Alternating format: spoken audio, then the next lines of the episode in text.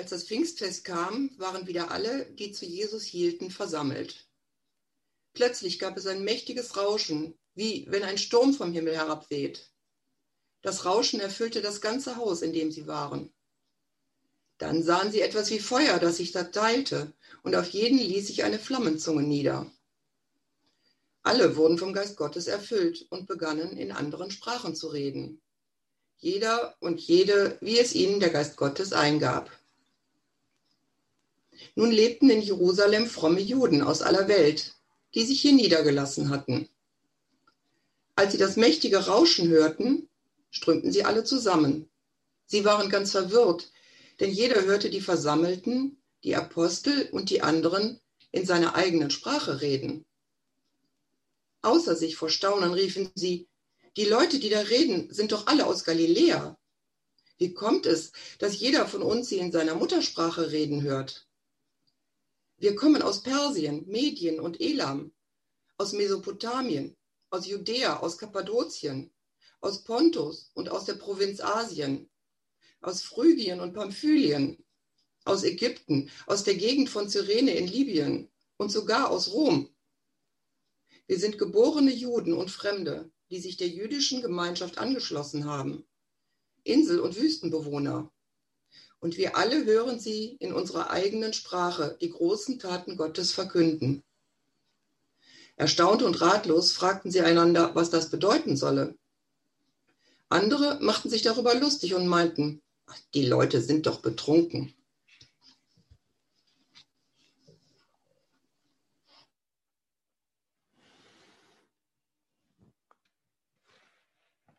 Das neue Zeitalter des Heiligen Geistes, so habe ich die Predigt überschrieben. Das ist ja irgendwie schon ein steiler Titel. Von neuen Zeitaltern spricht man ja nur, wenn es so wirklich ganz einschneidende Veränderungen gab neue Erfindungen oder Entwicklungen, so ein klares Vorher-Nachher. Ja, also Zeitalter, man spricht von der Steinzeit, der Bronzezeit und der Eisenzeit, je nachdem, aus äh, welchem Material man Werkzeuge und Waffen hergestellt hat. Oder aktuell spricht man vielleicht davon, dass wir vom Zeitalter der fossilen Brennstoffe wie Kohle und Öl weg müssen, hin zum Zeitalter der erneuerbaren Energien. Ähm, aber ein neues Zeitalter des Heiligen Geistes, ist das nicht ein bisschen dick aufgetragen? Ich glaube nicht.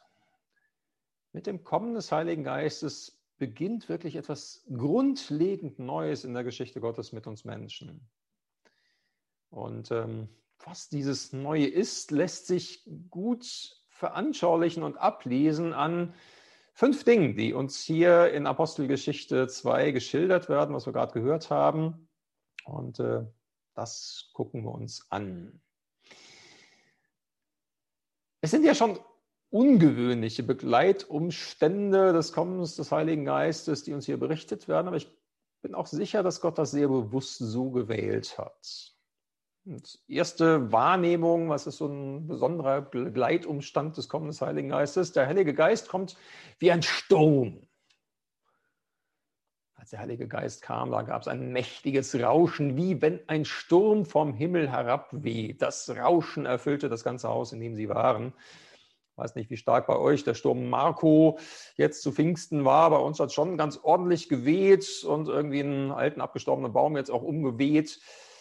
Ähm, hier bei Pfingsten wird von nicht einem wirklichen Sturm, nicht von einem wirklichen Sturm äh, gesprochen, wurden auch keine Gläser vom Tisch geweht, aber der Heilige Geist kommt wie ein Sturm. Zumindest mal äußerlich hörbar. Und er kommt eben nicht nur als inneres Geschehen in den Glaubenden, sondern auch äußerlich wahrnehmbar.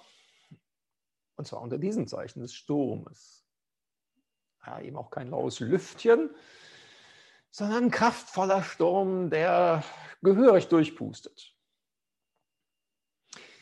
Wir Menschen haben ja schon eine Menge hinbekommen. Ja, wir besteigen die höchsten Berge, tauchen in die tiefsten Tiefen des Meeres, fliegen zum Mond.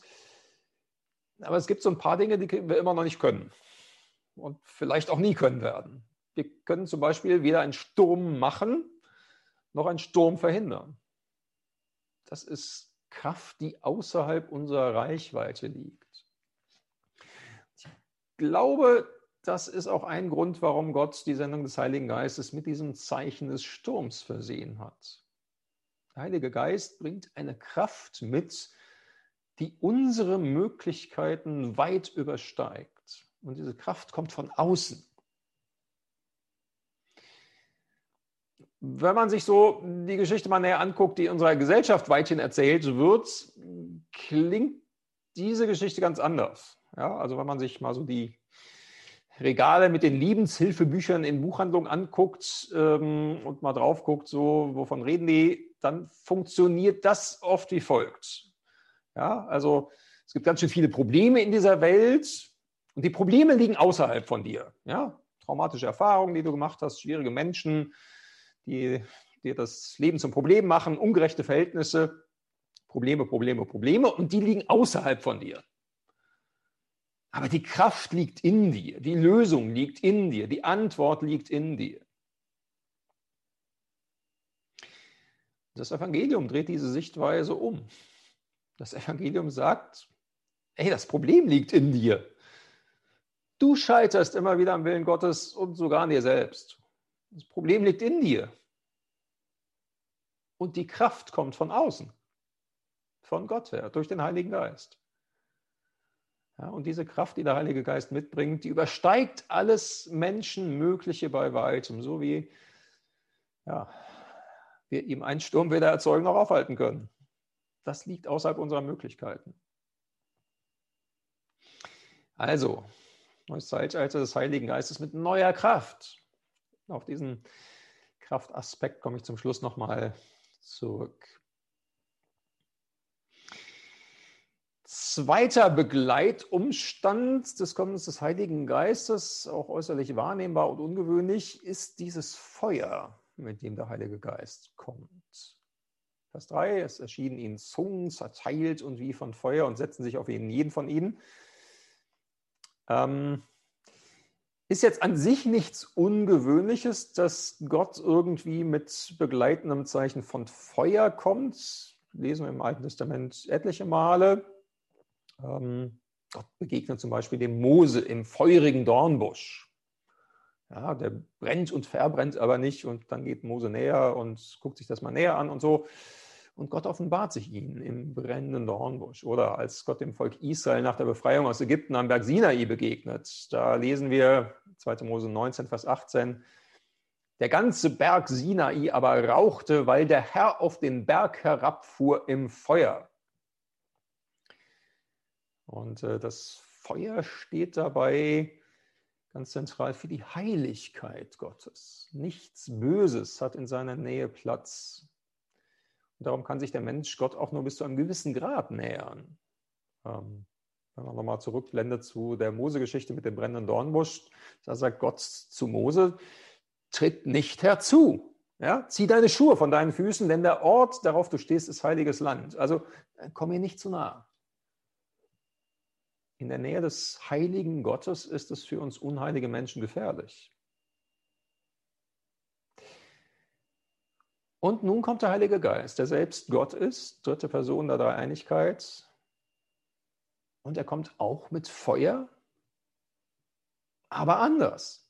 Nicht als Feuer, dem man nicht zu nahe kommen soll, sondern der heilige Gott kommt mit Flammenzungen, die sich auf jeden setzen, der zu Jesus gehört. Also jetzt auch nicht nur auf die zwölf Jünger, die zwölf Apostel, sondern auf alle.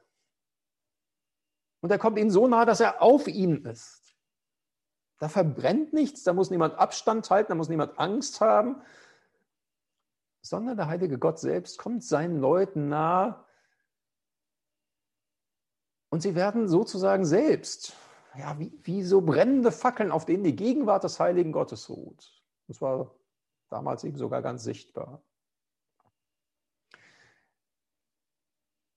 Bei uns ist es nicht sichtbar, aber im Grunde genommen sind wir alle, die wir zu Jesus gehören, durch den Heiligen Geist auch so brennende Fackeln oder man könnte es auch sagen, wie, wie so ein brennender Dornbusch, wie Mose ihn gesehen hat. Auf uns brennt auch die Flamme des Heiligen Geistes. Der Dornbusch brannte und verbrannte doch nicht. Wir sind auch so ein bisschen wie so ein brennender Dornbusch. Auf uns ruht die Gegenwart des Heiligen Gottes. Und manchmal mag es passieren, dass sowas Ähnliches passiert wie Mose damals. Ne? Menschen werden auf uns aufmerksam und denken sich, das ist sehr komisch bei diesen Jesus-Leuten. Also irgendwie ist da was anders. Muss ich mir mal näher angucken. Und vielleicht begegnen sie durch uns Gott und hören durch uns Gottes Stimme. Nicht, weil sie hier so toll sind, sondern weil der Heilige Geist auf uns ruht. Zum neuen Zeitalter des Heiligen Geistes gehört diese neue Gegenwart des Heiligen Gottes, die auf uns, die wir zu Jesus gehören, ruht.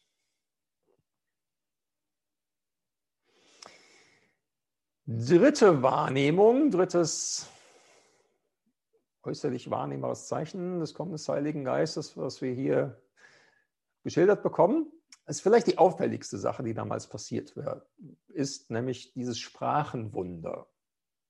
Ja, alle, die da versammelt waren, die zu Jesus gehören, loben Gott lauthals und dann strömen die Leute herzu und jeder hört das in seiner Muttersprache. Da kommen dann die ganzen herausfordernden Ortsbezeichnungen mit Phrygien und Pamphylien. Gabi, super gemacht. Ne? Ähm, und jeder hört es in seiner Sprache. Ähm, ist übrigens ein bisschen was anderes auch als so dieses sagenumwobene Sprachengebet. Da sagt Paulus ja im Korintherbrief, also wenn das jemand hat, muss es auch übersetzt werden, sonst ist es zwar schön, dass, dass, dass du das kannst, aber dann hat keiner was davon, weil keiner versteht es. Hier ist es umgekehrt. Ne? Die loben alle Gott und jeder versteht es. Ist insofern ein bisschen was anderes als das Sprachengebet. So, und das macht deutlich, Gott spricht jede Sprache. Und das ist wichtig. Gott spricht nicht nur Hebräisch oder Aramäisch. Gott spricht jede Sprache und ist damit auch in jeder Kultur zu Hause. Und das ist was Neues, was hier beginnt. Mein Gott hatte ja schon von Beginn an alle Menschen im Blick von der Schöpfung her sowieso.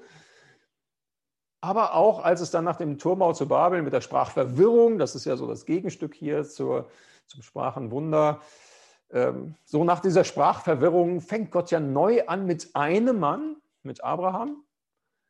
Und dann beginnt die Geschichte Gottes mit dem Volk Israel, mit diesem einen Mann Abraham.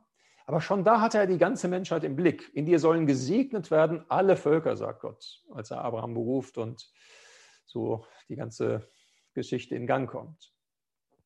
Aber über fast 2000 Jahre hat Gott seine Geschichte mit diesem einen Volk gemacht. Und die anderen Völker waren da schon irgendwie auch raus. Ja, wenn du was mit dem wahren Gott zu tun haben wolltest, mit dem Schöpfer des Himmels und der Erde, dann musst du halt nach Israel kommen und am besten Hebräisch lernen und am besten noch Jude werden, den Glauben annehmen, aber auch Teil des jüdischen Volkes werden. Gott wohnte an einem Ort, Tempel in Jerusalem, und er sprach eine Sprache sozusagen, Hebräisch. Und dann kam Jesus. Und wenn du den treffen wolltest, musst du eben auch nach Israel kommen und Aramäisch verstehen. Zur Zeit Jesu die Sprache, die man in Israel sprach. An diesem Ort, in dieser Sprache konnte man Gott begegnen. Aber jetzt kommt der Heilige Geist und bewirkt, dass alle in ihrer eigenen Muttersprache von den Großtaten Gottes hören. Und das macht deutlich, Gott spricht nicht nur Hebräisch und Aramäisch, sondern Latein und Ägyptisch und Russisch und Deutsch und Kölsch. Der Glaube an Jesus ist in jeder Sprache und in jeder Kultur zu Hause. Und selbst aus heutiger Perspektive ist das ja auch ein echter Unterschied zu anderen Religionen. Ja, man guckt dir die Weltreligion an. Der Hinduismus hat nun mal klar indische Wurzeln. Wenn du dich für den Hinduismus interessierst, naja, dann reise am besten nach Indien. Für den Buddhismus ist Tibet wohl die beste Adresse, für den Shintoismus Japan. Der Islam ist arabisch geprägt und ja, den echten Koran gibt es auch nur in arabischer Sprache. Die Übersetzungen, die es gibt, sind für Muslime nicht wirklich ganz Gottes Wort, sondern Allah hat sich nach muslimischem Glauben auf Arabisch offenbart und wer wirklich Gottes Wort verstehen will, muss er eben Arabisch lernen. Gott hat sich danach, nach diesem Verständnis an diesen Ort und diese ähm, Sprache gebunden. So, aber Der christliche Glaube ist universal. Gott spricht jede Sprache. Übrigens darum, wenn wir die Bibel auf Deutsch lesen oder auf Englisch oder auf Isländisch oder was auch immer, das ist wirklich Wort Gottes. Und darum ist unser Glaube eben auch nicht an einen Ort gebunden und auch nicht an unsere westeuropäische Art, unseren Glauben zu leben. Ist an anderen Orten ja ganz anders, auch wie das gelebt wird in China oder in Russland oder in Kenia oder auf den Philippinen. Ja, Gott spricht jede Sprache. Jesus ist in jeder Kultur zu Hause. Der Heilige Geist bringt eine bunte Vielfalt von Ausdrucksformen des Glaubens hervor. Gott ist nicht mehr an einen Ort und eine Sprache gebunden. Und das gehört zum neuen Zeitalter des Heiligen Geistes, diese neue Universalität.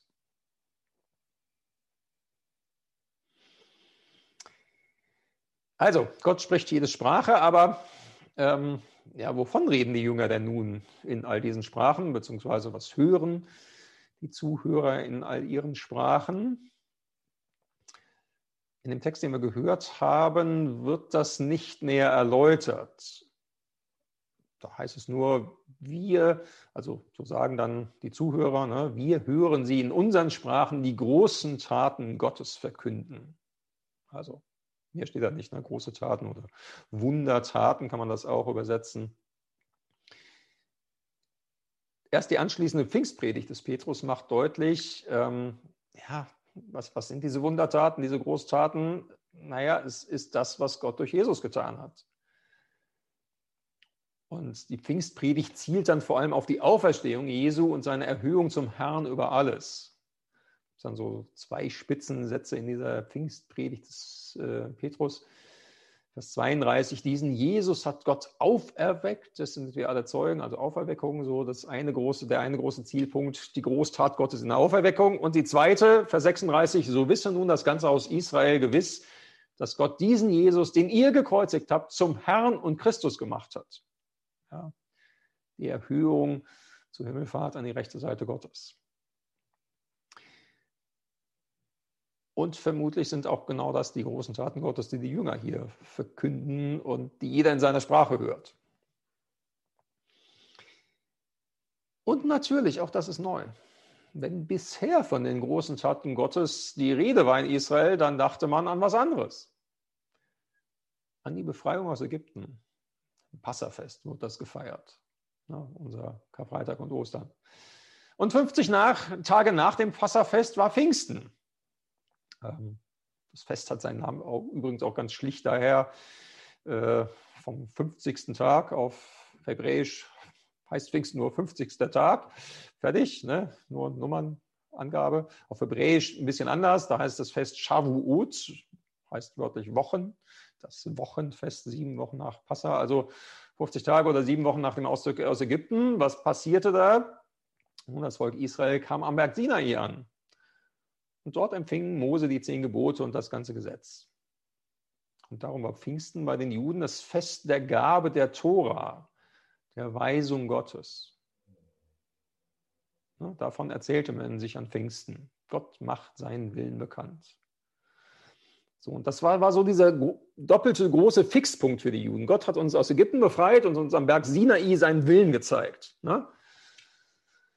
Passa und Pfingsten.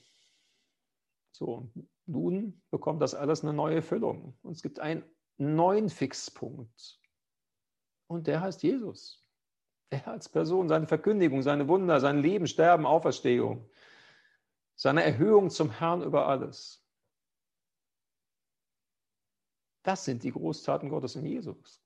Und das ist bis heute so. Das ist der Kern dessen, worum es bei uns geht in der Gemeinde und was wir zu sagen haben. Es geht bei uns um Jesus. Ganz schlicht und ergreifend, um das, was Gott durch Jesus getan hat. Das bringt uns zusammen. Daran erinnern wir uns immer wieder an unseren Festen und an jedem Sonntag. Das prägt unsere Sicht auf die Welt. Das ist unser Schatz, das ist unsere Botschaft, die wir immer wieder neu und anders durchbuchstabieren und die wir anderen weitersagen. Das, was Gott durch Jesus getan hat, die Großtaten Gottes durch Jesus. Es ist wichtig, dass wir das selbst klar haben und auch anderen so kommunizieren. Denn mal ehrlich gesagt ist das ja nicht immer das, was Menschen bei uns suchen und auch nicht das, was sie bei uns schätzen, wenn sie denn überhaupt was schätzen. Ne? Ähm, Menschen schätzen vielleicht unsere Gemeinschaft. Ja, das ist gut. Aber unsere Gemeinschaft ist ja nur da, weil Jesus uns zusammengebracht hat. Weil uns um Jesus scharen.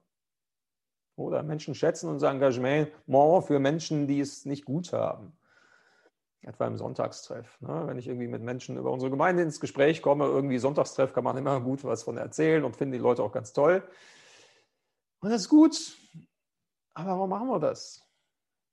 Weil Jesus diese Menschen wichtig sind, denen wir da ein Stück helfen. Oder vielleicht schätzen Menschen sogar unsere Musik. Ja, ich finde das toll. Mann, ihr macht so toll Musik. Ja, aber warum machen wir Musik? Um Jesus zu loben.